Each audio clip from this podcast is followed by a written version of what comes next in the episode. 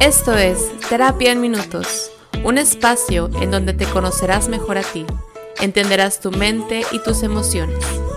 Toma asiento y dale un apapacho a tu salud mental. Bienvenido. Hola, ¿cómo están? Bienvenidos a este podcast una vez más. Ya lo tenía muy abandonado, yo sé, estoy consciente de eso, pero eh, ya estamos aquí otra vez. Me da gusto que también ustedes estén aquí escuchando este espacio en donde desde un principio hemos sabido que es un espacio emocional, es un espacio de mucho autoconocimiento, entendimiento de emociones, qué me pasa, por qué lo vivo, etc. Y en esta ocasión tengo a una invitada muy especial, es una colega también licenciada en psicología. La conozco ya desde unos añitos ahí en un grupo de la iglesia. Este, y la quise invitar porque vamos a tener un tema que realmente yo no domino, no es mi fuerte y es por eso que muchas veces tenemos invitados aquí pues para que ellos vengan a aportarnos lo que pues uno no, no es experto en, ¿verdad Lau? Así es, así es. Bienvenida, bienvenida, ¿cómo andas? Muy bien, muchísimas gracias por invitarme, muchísimas gracias por pues darme este, esta oportunidad de platicar también contigo. Siempre platicar con colegas y profesionales de la salud es algo que nos llena a todos los profesionales de la salud. Y yo creo que tenemos como que la misma misión, ¿no? De la promoción de la salud mental. Sí. Y pues justo esto también es algo muy importante en la salud mental, actualmente sobre todo. Bueno, creo que tiene no, sí, la gente me llega y me dice, oye, es que escuché en un podcast. Y yo creo que te ha pasado a ti también de que, es que vi en TikTok y es de que, mm, no veas tanto TikTok en esas cosas. Sí, creo que también vamos a hablar en un ratito más sobre, sobre eso. Ok, muy bien. Bueno, antes de comenzar, cuéntanos este, un poquito de ti, tanto de, pues, cuántos años tienes, a qué te dedicas, cuál ha sido tu experiencia profesional. Tú aquí Presente bien. Muy bien. Bueno, yo soy licenciada en psicología, eh, egresada en el 2012. O sea, ya, ya, un buen ratito, ya hace 10 ah, años, pues sí. Ya 10 años y tengo un poquito más de experiencia laboral en la parte práctica. Eh, en la parte práctica tengo experiencia en investigación en ah, psicobiología y en la parte también clínica eh, atención principalmente a niños, pero también a adolescentes y adultos. En niños, la experiencia que he trabajado es en neurodesarrollo, en la parte educativa, conductual, emocional, y adolescentes adultos más del lado emocional. Y también he estado al lado de la educación, tanto como maestra y esos momentos en donde me metí de maestra de inglés. Qué padre. Eh, y en la inclusión escolar también. Ah, sí. Entonces, oh, en esto he hecho, ya sabes que nosotros hacemos de todo sí, también. Todólogos, pero dentro de la rama profesional. Claro, claro. Y ahorita estás estudiando maestría. Así es, una maestría en desarrollo, cognición y educación. Ah, ok, muy bien. por eso le invité, por eso. Desde el lado neuropsicológico. Qué padre, ok. Muy bien. Y pues sí, un poquito hablando, agarrando tu última palabra, neuropsicológico, hoy vamos a tener un tema eh, que es del TDAH.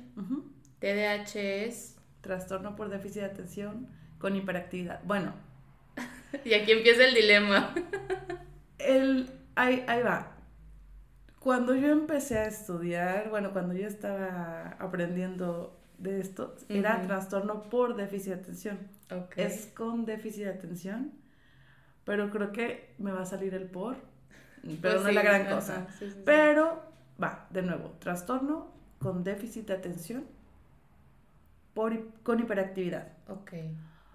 O inatención, pero ahí te va. ¿Por qué? Porque no todo el trastorno por déficit de atención es hiperactivo. De hecho, hay dos tipos, que es el tipo hiperactivo y el tipo inatento, y además el tipo combinado. Okay. Para diagnóstico y para formar, así sería. Sí, sí, sí. Pero vamos a generalizar. Sí, sí, sí. vamos a decir TDA, entonces. Que yo creo que muchos, digo, estemos dentro de la rama salud mental o no, por información que hayamos escuchado, visto o leído, este, todo es como que al TDA, TDA. Entonces, para que también todos estemos familiarizados. Ok. En temas como, bueno, tú, cómo, ¿qué tan familiarizada estás ahorita con, con el TDA? O sea... Fíjate que en todo ese tiempo que he trabajado, he estado muy cerca desde la parte clínica, desde la parte de terapia y también en la parte académica. ¿sí? O sea, lo he visto como de las dos partes. La cuestión con el TDA es que se observa y se identifica más en la edad primaria.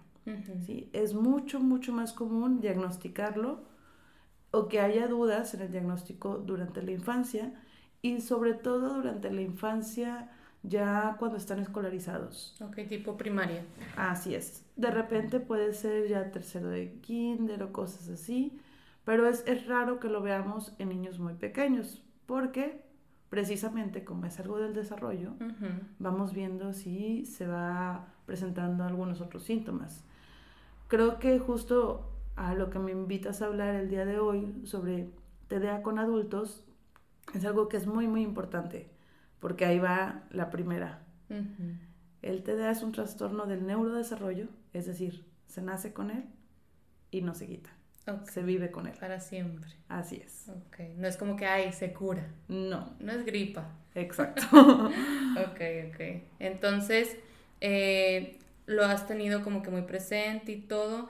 Y al ser un, un trastorno del desarrollo, como realmente qué significa en general lo que es el TDAH y sus variantes. O sea, ¿qué es? Así como, si yo no sé lo que es, ¿cómo me lo explicarías? Va. Es un trastorno que se identifica, bueno, me voy a regresar tantito. En psicología para diagnosticar, ¿sí? lo que tenemos que hacer es observar síntomas, observar la, eh, la constancia de estos síntomas y poder identificar en qué aspectos de la vida se muestran. Entonces, el TDA se define a partir de los síntomas. La primera parte, como dice su nombre, es un déficit de atención. Entonces, los síntomas de inatención se tienen que presentar por lo menos por seis meses, ¿sí? estar presentes, o sea, es decir, cuando llega a la terapia o cuando llegan los papás con el niño o alguna persona que tiene ya en su adultez dudas sobre si presenta este trastorno, tiene que haber estado presentando por lo menos durante seis meses estos síntomas de inatención y en diferentes aspectos de su vida. No me voy a poner a decirte así síntomas específicos, uno por uno, pero vamos a pensar en esta como incapacidad o dificultad de recordar fechas, de recordar citas, que se me olvidan las, los pendientes que ya tenía. Eh, hay, mucha dificultad para medir el tiempo también. Les pasa mucho que es como, tengo cinco minutos para salir. Ok, déjame me preparo el desayuno. Es como, déjame baño. Déjame me baño. No vas a alcanzar en cinco minutos a hacerlo. O sea, no tienen como que esta capacidad de realmente ver el panorama completo de, oye, en cinco minutos no puedo hacer esto, pero para ellos es claro, sí. Sí, porque hay una dificultad en la atención. Hay una inatención, ¿no? en el que le puedes estar explicando algo y no lo comprende o no lo escucha, en el que quizá hay una indicación, se ven, por ejemplo, afectadas de cierta forma lo que se conoce como las funciones ejecutivas, que son aquello que nos lleva a, realizar o a completar una tarea, ¿no? Entonces, eh, está esta parte en donde, ah, sí, tengo que llegar a casa y tengo que meter la ropa a lavar y luego pongo a cocer el pollo para mañana, llega y se pone a barrer. ¿Sí? sí, que no o vio las llaves tiradas de que, ay, las llaves, y en eso se topó con los zapatos, entonces ya se fue a guardar los zapatos y todo lo que él ponía en su cabeza, bye. ya no hay nada. Así es. Pero esta es la parte importantísima. Esto lo estamos hablando como a nivel de adulto, se ve más en niño. Hay que pensar, también había estos síntomas de inatención de niño, es decir, también al niño, o cuando era más joven, se le dificultaba aprender algunas actividades específicas, eh, la inatención, por ejemplo, en la edad eh, escolar, pues se ve muchísimo con el no anote la tarea, ya perdí el lápiz, llevamos dos días del ciclo escolar y ya traes la lapicera vacía porque no sabes dónde dejaste las cosas. Eh, el típico suéter, ¿no? Que se queda. El suéter se le olvida, llega con el uniforme deportivo cuando era asamblea, entonces, ¿sabes qué? De niño también tenía estos síntomas de inatención, ¿no? También se me pasaban cosas, entonces, así se describe el TDA, a partir de todas estas. Y se agrega el caso de que haya hiperactividad justo con los síntomas de, eh, de, impulsividad o hiperactividad. Hay una descripción en el DCM5 que dice específicamente para niños, se mueve como si, o está en constante movimiento como si tuviera un motor interno. Ok, ok. Entonces, cuando yo le platico mucho a los papás eh, con que, se les acaba de dar este diagnóstico, les digo, es que ustedes tienen que entender que él tiene la necesidad, o ella tiene la necesidad de moverse. Entonces, no hay como un, bueno, es que aprende a estar quieto. No hay un alto, o sea, no hay un, se baja la batería y no. Sí. Siempre hay un, está lleno de pilas, no importa. Así es, cuando hay hiperactividad. En el adulto, ¿cómo se ve? El que se tiene que estar moviendo un montón, a veces puede haber, ah, de hecho, por ejemplo, se identifica que puede llegar a tener adicción al trabajo o que buscan trabajos demandantes porque conocen que tienen la capacidad. Puede haber incluso un poco de negligencia en el sueño también. Pero tiene prioridades son otras, o sea, es el, la actividad, el estar este, todo el tiempo activo. Y es como, yo creo que hasta sienten la necesidad, digo, no sé, tú me corriges, de realmente gastar esa energía, ¿no? O sea, no, no, le es suficiente tener un trabajo normal, sino necesito o tengo yo la necesidad de gastar la energía y por eso ando de aquí para allá, para todos lados. Así es. Ok, ok, ok. Y por ejemplo, eh, digo, no sé si te ha tocado, al menos a mí sí, o lo viste en su momento, que fue, el niño hiperactivo fue de moda en las escuelas. ¿Sí, te, o sea, sí, lo notaste? De que todos tienen hiperactividad. No sé, o sea, yo creo que hubo más eh, investigación del TDA o algo así, que yo creo que el típico de que ah, ahora vamos a hacer una campaña de TDA y todas las escuelas lo tienen, entonces todas las maestras piensan que el niño es hiperactivo. O sea, ¿cómo podemos diferenciar de un niño inquieto, que es su naturalidad, ser inquieto, gastar energía y todo, que tú digas, bueno, realmente él no lo tiene, o sea es justo en donde se tiene que presentar en todos los aspectos de su vida. En casa de la abuelita, el niño es igual que en la casa y es igual en las fiestas y si lo llevas al súper y en la escuela con la maestra de primero y la de segundo y la de tercero, el niño sigue siendo el que no se calla, el que está parándose, el que va ahí, hace bromas a los amigos, el que siempre sale corriendo en, deportes. Por ejemplo, una de las características también de inatención, hay cierta, se puede confundir con torpeza, pero no es torpeza, pueden tener muchos accidentes físicos porque hay una inatención completa, entonces no me doy cuenta que estaba el columpio justo enfrente de mí y voy y me estampo. Eh, no vi que había un cajón y me tropecé con él. No vi que estaba mi amiguito al lado y le di un golpe cuando quería agarrar el balón. Y entonces esto, pero esto se tiene que presentar en todos o en la gran mayoría de los aspectos de su vida. Porque fíjate, a mí me llegan, ahorita antes de, de grabar te comentaba que me han llegado adultos, porque la mayoría que atiendo son adultos, en donde ellos sienten que tienen esta condición del TDA. Y ya como que rascándole un poquito ahí a la historia y todo, pues es como, pues sí, o sea, todo lo que tú me cuentas sí va como de acuerdo a un tipo de diagnóstico, ¿no? Y en ese ir hacia atrás en sus vidas, de repente me dicen de que es que sí, o sea, yo era la, la etiquetada como la inquieta o la olvidadiza. Ay, es que es bien distraído. Ay, es que no sé qué. Y yo les platico así de que sí, lamentablemente antes no contábamos, o al menos nuestros papás o abuelos, no contaban con la, pues la, la experiencia o la cercanía de la salud mental. Entonces era muy extraño, yo creo que muy pocos de nosotros en nuestra generación se nos dio la oportunidad de, Ay, voy a evaluarte con el psicólogo, ay, vamos a terapia porque andas muy triste. No, o sea, era como las etiquetas, ¿no? Las que te dije ahorita, que la distraída, es que ella es bien distraída y así te quedabas y crecías con, pues sí, yo realmente era bien distraída, este, perdía todo, se me olvidaba todo y así crecí. Entonces es, es, muy curioso, ¿verdad? El cómo antes con, con la falta de acercarnos a la salud mental, muchos crecimos como con ciertas cosas que tú ahorita dices como que, hmm, puede haber tenido un diagnóstico desde muy pequeño, ¿no?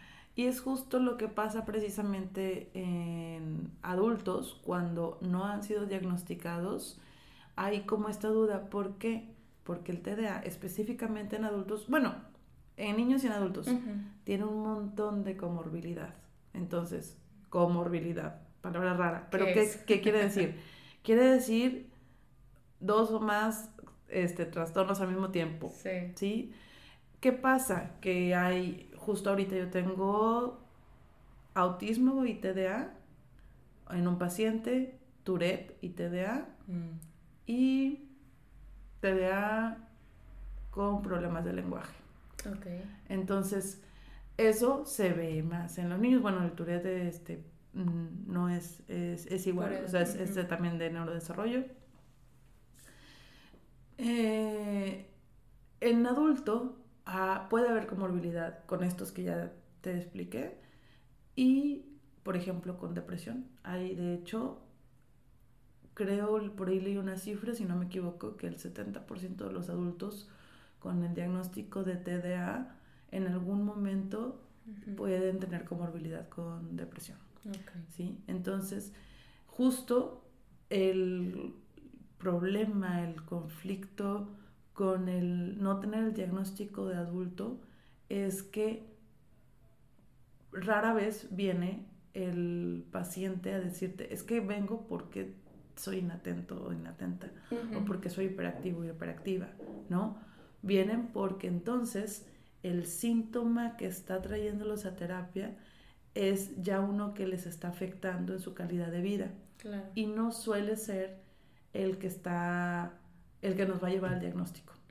sí, sí, sí, que en este caso sería la depresión, o sea, traen un problema o ansiedad. O eh, abuso de sustancias. En mi experiencia, hay estudios donde se identifica, pero en mi experiencia, dentro y fuera de la terapia, es también con conocidos con personas que después se ve que tienen el diagnóstico, hay cierta... Mm, ay, se me fue la palabra, y y me ayudas ahí, tendencia a llegar a, adicciones. Ah, no solamente en sustancias, podemos ver adicción al trabajo, como te decía hace rato, al ejercicio, a la cafeína, al tabaco, al sexo también, porque justo ahí como esta parte en donde busco contrarrestar los síntomas. Al final de cuentas es justo lo que hacemos. Tengo este síntoma, ya no lo quiero sentir, ¿qué puedo hacer? ¿Qué puedo hacer? ¿Qué me ayuda a hacer? Así a sentirme más tranquilo a lo mejor, ¿no? Ok, sí, fíjate que... Eh, y por ciertas situaciones, por ejemplo, yo acordándome aquí de las personas que, que he visto que te digo de estos casos, pues sí vienen con cosas personales, ¿no? Ya problemas en la pareja, ya problemas en el trabajo, este, desmotivación, como que mucha desmotivación que después puede ser reflejada en otras cosas, pero como tú dices, o sea, siempre digo para que ustedes que nos están escuchando lo tengan en cuenta, eh, es muy común, si no es que siempre vienen acompañados de algo más, ¿no? No viene así gratis nada más eso y ya, ¿no? Pero ¿qué pasa aquí, Lau? Que también era un tema que, al principio nos causó un poco de gracia, o sea, ¿cómo yo evito asustarme con un autodiagnóstico que yo me puedo hacer sin ser experto en el tema? O sea, ya es que hablábamos del TikTok y de, no sé, cualquier video que veamos o así, o sea, ¿tú cómo has visto eso últimamente? Que ahorita ya es una app que pues todos consumimos, si no es que la mayoría consumimos. O sea, ¿qué tanto nos puede afectar mal informarnos en este caso con, con este tema. Aquí hay como de, de dos lados. Por una parte, el autodiagnóstico hasta cierto punto se puede llegar a entender porque tristemente en México tanto no está completamente abiertas las posibilidades a la atención en salud mental y no todas las personas tienen el acceso a un diagnóstico y menos se diga tratamiento, ¿no? Entonces, el diagnóstico de trastorno por déficit de atención con o sin hiperactividad o inatento lo hace principalmente un neuropsicólogo. Okay. También psiquiatras o psiquiatras, si lo dije bien, psiquiatras. Psiquiatras. Ay, por ahí se me... Bueno, psiquiatras de niños. Perdón. Este, son quienes pueden como tener eh, más herramientas para hacer un diagnóstico. Incluso hay escáneres eh, cerebrales que pueden identificar cierta actividad que va a dar más información a las pruebas aplicadas y una entrevista y una observación de un neuropsicólogo y que va a conjuntar para decir, ah, ok, este es el diagnóstico. Entiendo que, o sea, que sea neuropsicólogo porque es algo del desarrollo. Así es. O sea, eso es lo que uno debe de notar, o sea, de preferencia que sea un neuropsicólogo porque ataca, por así decirlo, lo que es el desarrollo. Un ah. psiquiatra no está tan eh, familiarizado con el desarrollo de la persona, simplemente el lado médico. Más o menos así. Para que lo entendamos así. más o menos así. Sí, pero eso no quiere decir que no haya psiquiatras preparados. o sea, hay muchos psiquiatras que sí tienen como esta, esta identificación. Otra, el, el llegar a eso, el tener ese acceso, no es tan sencillo. Claro que si tenemos la duda, si tenemos la posibilidad, la recomendación siempre es buscar al experto. Entonces, el autodiagnóstico puede llegar a ayudar justo para las personas que no tienen el acceso a, eh, o directo, tanto por economía o por cualquier otra cosa, y para empezar a identificar que quizá aquello que yo he estado sintiendo o por lo que he estado pasando no es nada más que soy distraído, soy medio tonto, soy medio, este, no sé, eh, incompetente en mi trabajo, sino que tal vez mi trabajo me está demandando a momentos de atención de 70 minutos cuando mi periodo de atención es de 15. Pero, por otra parte, el autodiagnóstico puede ser muy peligroso. ¿Por qué? Porque vamos a imaginar que yo no sé nada de carros. Bueno, no lo imaginemos, la realidad es que no sé nada de carros. Y entonces escucho algo de un carro, me meto a TikTok y veo que a un carro le echan un aceite por un tubito. Y yo voy y le echo ese mismo aceite, porque lo consigo en Amazon, en ese mismo tubito. Y mi carro tenía una cosa bien distinta. bueno, aquí se nota que no sé nada de carros. Entonces, al autodiagnosticarme, a partir de la de lo que veo, por ejemplo, en un video de 60 segundos de una persona que no es experta, porque al ser eh, un trastorno del desarrollo, de todas maneras, sabemos, somos seres biopsicosociales. Entonces, está en, cada diagnóstico la parte individual. Y mi diagnóstico, aunque otra persona tenga el mismo, no va a ser exactamente por los mismos síntomas.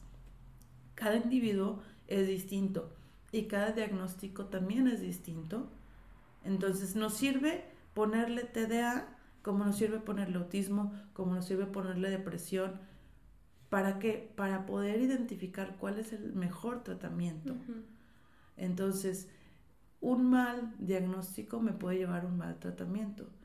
Y si yo tengo la idea de porque vi en un video de 30 segundos que porque se me olvidan las llaves tengo un trastorno, entonces quizá no estoy atendiendo que la verdad es que llevo tres meses con insomnio y lo que me pasa es que no tengo toda la alerta o mi proceso atencional no está al tanto porque estoy teniendo un déficit anémico o porque estoy teniendo, ah, no sé, un embarazo. Sí, o sea, entonces, de hecho, por ejemplo, leí hace poco en un, en un artículo hay síntomas de la depresión que se parecen mucho a síntomas de deshidratación.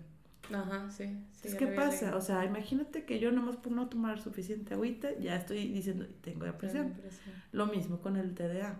Nada más porque estoy moviendo la pierna, cuando la verdad es que llevo ocho cafés, ya digo, híjole, tengo TDA porque sigo moviendo la pierna. Sí, sí, sí. O sea, no te puedes casar con ciertos este, síntomas que se presenten. Y es por eso que la, antes les decía, o sea, depende mucho de la frecuencia del tiempo con los que los síntomas se presentan en tu vida. Eh, entre más se presenten este, más seguidos, este, más frecuentes, pues ahí ya hay que ir viendo, ¿no? Igual como todo, ya lo saben, vayan con un profesional de la salud mental. Sea que tenga el título que sea, pero al menos acérquense a alguien. O ya de perdido a la la estudiante de psicología que todavía anda ahí, o oye, es que un amigo va a terapia y más o menos le puedo preguntar, o sea, no, acérquense a alguien que ustedes crean factible si no tienen las posibilidades económicas o de tiempo de con un profesional de salud, alguien un poco más cercano, más allá. ¿No te lo quedes tú? Incluso con tu médico general, este, general también es bien válido porque hay cada vez más apertura a el él te canalizo con psicólogo, con psiquiatra, a neurología, entonces eh, incluso hay muchos trabajos actualmente donde tienen en sus empresas también profesionales de la salud que pueden ayudar, porque también es válido, es válido yo llegar y decir a recursos humanos, no es que tenga que hablarle a toda la empresa de, tengo este diagnóstico, pero mira, ¿sabes qué? Dame chance, te voy a entregar todo lo que me pidas, nada más que te lo voy a entregar quizá a las 4 de la mañana. Porque esa es la hora en la que estoy funcional. Sí. ¿Sí? y entonces tener esa, hablar con tu pareja, hablar con tu familia, hablar con las personas a tu alrededor. Ok. Entonces, para llegar a un diagnóstico de TDAH, así como más o menos general, ¿qué necesito? Primero, ir con la mente abierta. Okay. Darte este, este momentito de conocer de conocerte, de saber si vamos a terapia, si nos acercamos con un psicólogo, con un psiquiatra, seamos bien honestos, ¿sí? Digamos realmente los síntomas, lo que está pasando. Vayamos con la mente abierta tanto si nos dan la respuesta que no esperábamos, ¿sí? Tanto si esperábamos un diagnóstico y no es o nos dan algo distinto, así como si no lo esperábamos y nos lo dan. Eh, hay que ir también entendiendo que un diagnóstico no nos define como seres humanos. O sea, yo soy Laura independientemente si tengo el pelo lacio, si tengo el pelo, eh, la tez morena o si tengo un diagnóstico de TDA o tengo un diagnóstico de ansiedad. Para todo existe tratamiento Claro que para que yo mejore necesito también tener mi tratamiento, tanto farmacológico como terapéutico. Y pues buscar las redes, redes de apoyo, ¿sí? redes sociales, redes de apoyo, no Instagram, sino redes de apoyo, que, personas que me puedan ir diciendo, ok, ¿sabes qué? Vamos viendo cómo le hacemos para que tengas la mejor calidad de vida posible, que al final de cuentas ese es el, la meta, ¿no? Sí, claro, o sea, sentirte funcional, ¿no? Mm, así es. Y dentro de, del diagnóstico, bueno, de como de, del proceso de terapia o de lo que tomes, pues pueden ser algunas pruebas, pueden mandarte algunos estudios, o ah. sea, dependiendo de lo que el profesional necesite. Así es. Te lo pide, ¿no? O sea, para psicométricas, o, o, qué es lo que se ocupa ahí. Fíjate, te voy a ser bien honesta. Eh, como es menos el frecuente la búsqueda del diagnóstico en adultos, hay menos estandarización de qué se hace, pero de entrada eh, la entrevista inicial con un psicólogo, ya, ya, con eso va a haber bastante oportunidad para poder decir, no estamos seguros y estamos seguros. Sabemos que existen los manuales como el CIE-10 y el DCM, que a un psicólogo nos va a ayudar a, ir definiendo.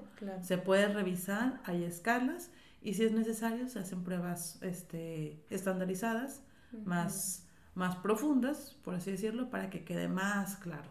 Que esa diferencia de un niño, en un niño se necesitan hacer muchas cosas a lo mejor, ¿no? Así es, y justo eh, la parte por la medicación, pues sabemos que es psiquiatra o neurólogo quien la puede dar. Ok, muy bien. Tú, estando más como familiarizada con este tema, eh, ¿has escuchado o visto como ciertos mitos del TDA? Uy, un montón. Sí. Eh, bueno, ¿cuáles son? De entrada es que, justo como decía al principio, no es un trastorno del neurodesarrollo, entonces no se da porque sí, no hay aquí, eh, disclaimer, todavía no se sabe 100% qué lo causa. Ok. Entonces, pues desde ahí viene, no son las vacunas. Eh, no se sabe si es la alimentación, pero sí se ve que ha habido cierta ah, incremento en la tasa, por lo menos diagnosticada, y sí hay muchos estudios que creen que puede estar involucrada la alimentación de los padres, pero pues tampoco no es, completamente seguro.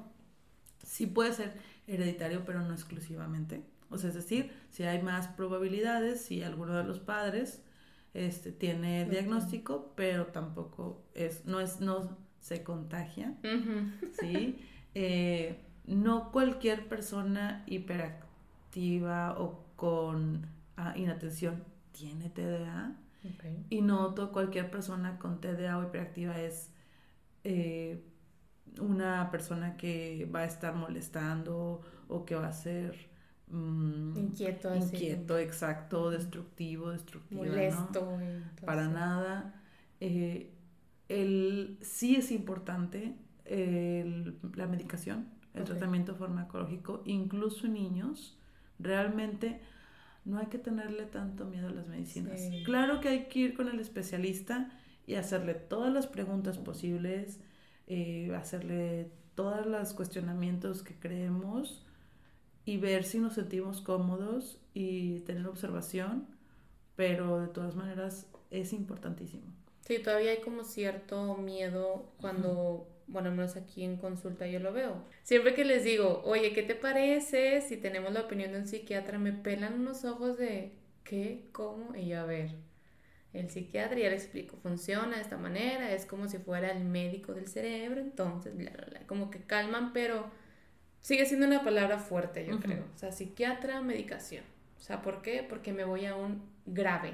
Estoy grave, en un caso un poco más tipo ansiedad, depresión, ya estoy loco, como que todavía está este resistencia un poquito, ¿no? Pero como es algo del desarrollo, como tú dices, es como si el, el medicamento hiciera que tu cerebro funcione o, tomara las funciones correctas que debe de tener.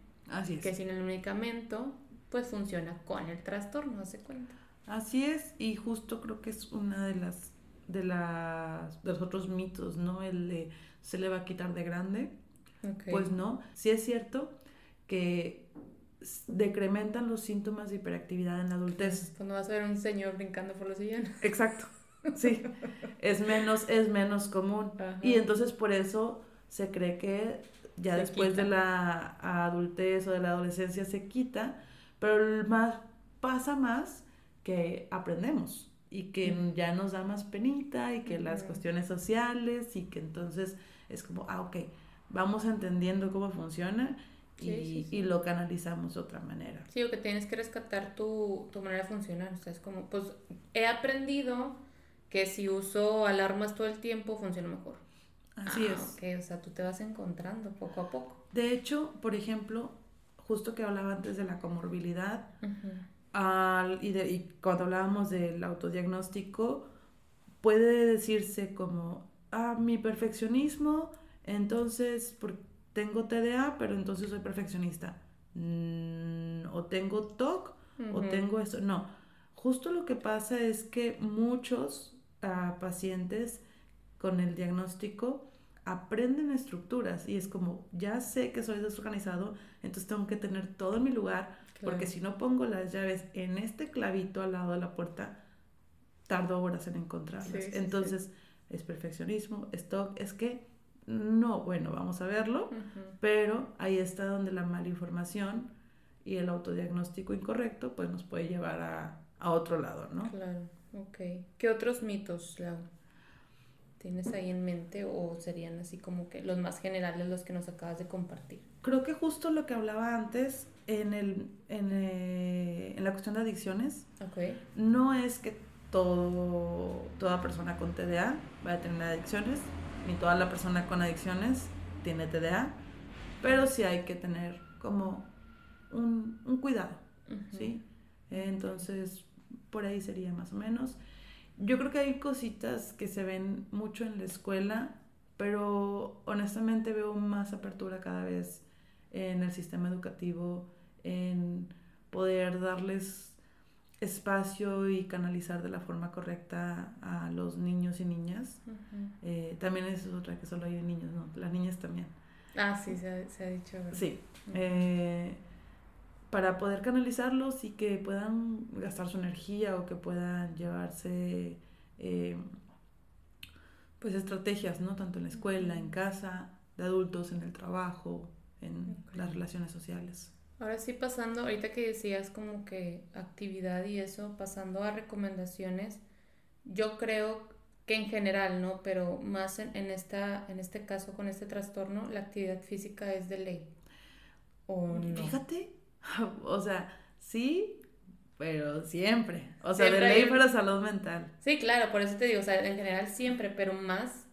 Si hay, si hay hiperactividad, sí, va a ayudar bastante. Justo la actividad física, la estructura. En terapia con los niños con trastorno por déficit de atención, es de lo primero que hacemos. O sea, llega el papá y a saber cuál es la rutina del niño. ¿Sí? Entonces, la estructura... Ah, ¿En qué ayuda la estructura, por ejemplo? En el ir poniendo espacio en las, en las cosas, tanto en mi mente como a mi alrededor. ¿sí? Yo les digo a los papás, muchas veces esta es la analogía que más me ha funcionado. Si recordamos en Harry Potter, en la piedra filosofal, y cuando nos presentan en el castillo y las escaleras se mueven, bueno, Luego nos vamos a la película de Intensamente, donde tienen archivado todo, tenemos ahí, no es que sea exactamente, pero más o menos sí, tenemos archivado nuestros recuerdos, nuestros conocimientos, nuestras habilidades. Bueno, una persona con TDA hiperactividad tiene esto archivado, pero igual que las escaleritas de Harry Potter se mueven.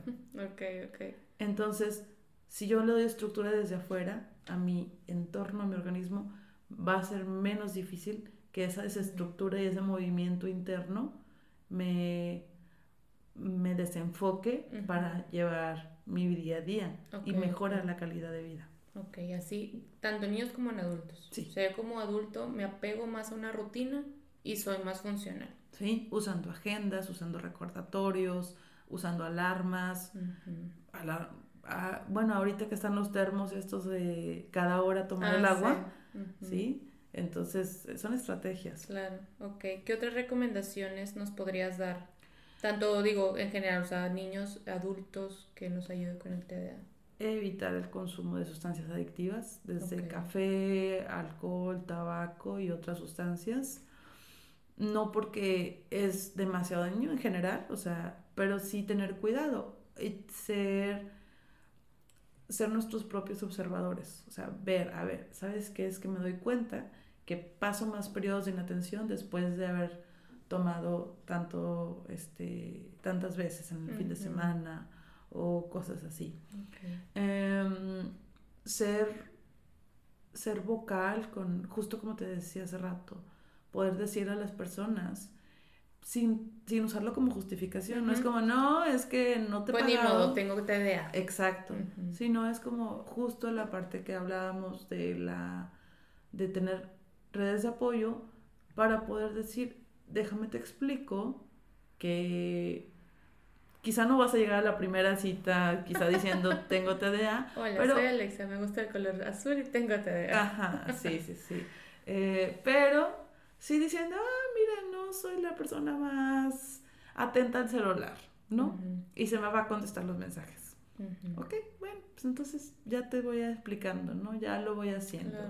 Y ya sé que me pasa eso, oye, pues te pido una disculpa, se me fue la onda de contestarte, ¿no? Que por ejemplo esas cosas yo creo que tan cotidianas son las que uno aprende este autoconocimiento en terapia, o sea... Totalmente. Porque a lo mejor dices tú, bueno, obviamente tú eres el experto en tu vida, tú te conoces, pero el terapeuta te guía en, a ver, y a lo mejor te puede hacer preguntas específicas de que, oye, bueno, ¿cómo te va con tu socialización? O sea, ¿cómo eres? Entonces ya vas encontrando que, ah, sí es cierto, yo soy de los que abandona siempre los grupos de WhatsApp. Ah, bueno, entonces, si esto te empieza a generar un problema porque en tu trabajo hay un grupo de WhatsApp, pues entonces aplicas algo, alguna herramienta para ser más atento al menos en eso en específico. Los demás que valgan gorro, pero en ese en específico, dices tú, bueno, creo que esto me puede ayudar. A cada cinco minutos suena la alarma de que, hey, checa el WhatsApp. O sea, con cosas así tú dices, ay, ¿qué? O sea, ¿cómo voy a hacer eso? Pero funciona. Así y es lo que vas encontrando, ¿no? Así es, porque justo algo que pasa seguido en la adultez con, con las personas con TDA es que hay una uh, autorreproche y suele haber, incluso aunque ya conozcas su diagnóstico, incluso aunque ya estés llevando tratamiento, puede llegar a esta parte de, híjole, es que soy bien flojo, es que soy bien flojo, es que soy bien flojo. Mucho autosabotaje también. También, sí, es que ya tengo tres días con el bote de ropa sucia lleno y no lo he lavado.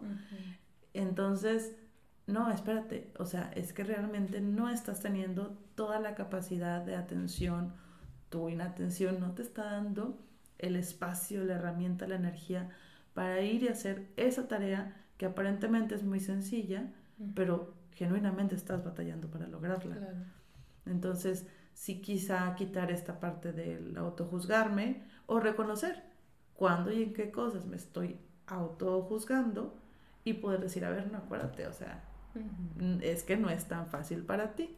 Sí, sí que entra a lo mejor un poquito lo cognitivo de que vas a tener que estar constantemente repitiéndote, a ver, no es mi culpa, no es mi culpa, o este, yo sé que vivo así y que tu mente también vaya entendiendo de que hay otra cosita ahí influyendo un poquito, un pequeño detalle para que no seas así el funcional que tú a, lo mejor nos quedamos expectativas a veces de cómo queremos llegar a ser o cómo, qué podemos hacer en un futuro. Y claro, porque luego también tenemos estas historias de éxito, ¿no? Que un Michael Phelps, que Justin Timberlake, creo que también Adam Levine. Ay, así. Sí, eh, son personas que tienen diagnóstico y es como, ok, entonces yo también puedo ser este super medallista de natación, no sé, ¿sabes nadar? o sea, ¿Sabes cantar? No sabemos. Bueno. Ajá, ok. Muy bien, ¿serían las recomendaciones que nos puedes dar hasta ahorita, Lau? Pues sí, obviamente ir, ir a, terapia, dijimos, eh, bueno, estructura, conocer nuestros mecanismos, trabajar en la autorregulación en general. Okay. La autorregulación tanto emocional como, como física, como de alimento, de ingesta, de trabajo, de sueño el evitar sustancias que yo sé que me están causando adicción y ponerle atención a todos los síntomas, ¿no? Identificar cuál es el síntoma que me está causando en este momento de mi vida que no tenga la calidad que deseo o por la que he estado trabajando y ver de dónde viene ese síntoma, ver si realmente viene del TDA o de alguna otra situación y entonces poder identificar si hay algo más en mi vida que puedo yo trabajar, mejorar, atender. Ok, muy bien, Lo, pues yo creo que sería todo por el, por el podcast de hoy, el episodio de hoy. Eh, yo sé, pueden eh, tener a lo mejor dudas, les puede crear inquietud más este tema, así que como yo no soy la experta, este, quisiera que nos compartieras si tienes alguna red social, dónde te podemos encontrar o cómo podemos llegar hacia ti más fácil. Claro, Estoy tanto en Facebook como en Instagram como psicóloga Laura Lobo. Laura Lobo como el animal. Así, este, y ahí es, pues claro, pueden enviar cualquier mensaje, pueden preguntar lo que quieran y si puedo contestar, pues con toda, con toda la tranquilidad y con todo el gusto lo voy a hacer. Y también recomiendo mucho la página TDAH y tú. Ok es creo que una de las plataformas, si no me equivoco, es española, que tiene la información más puntual que yo he visto.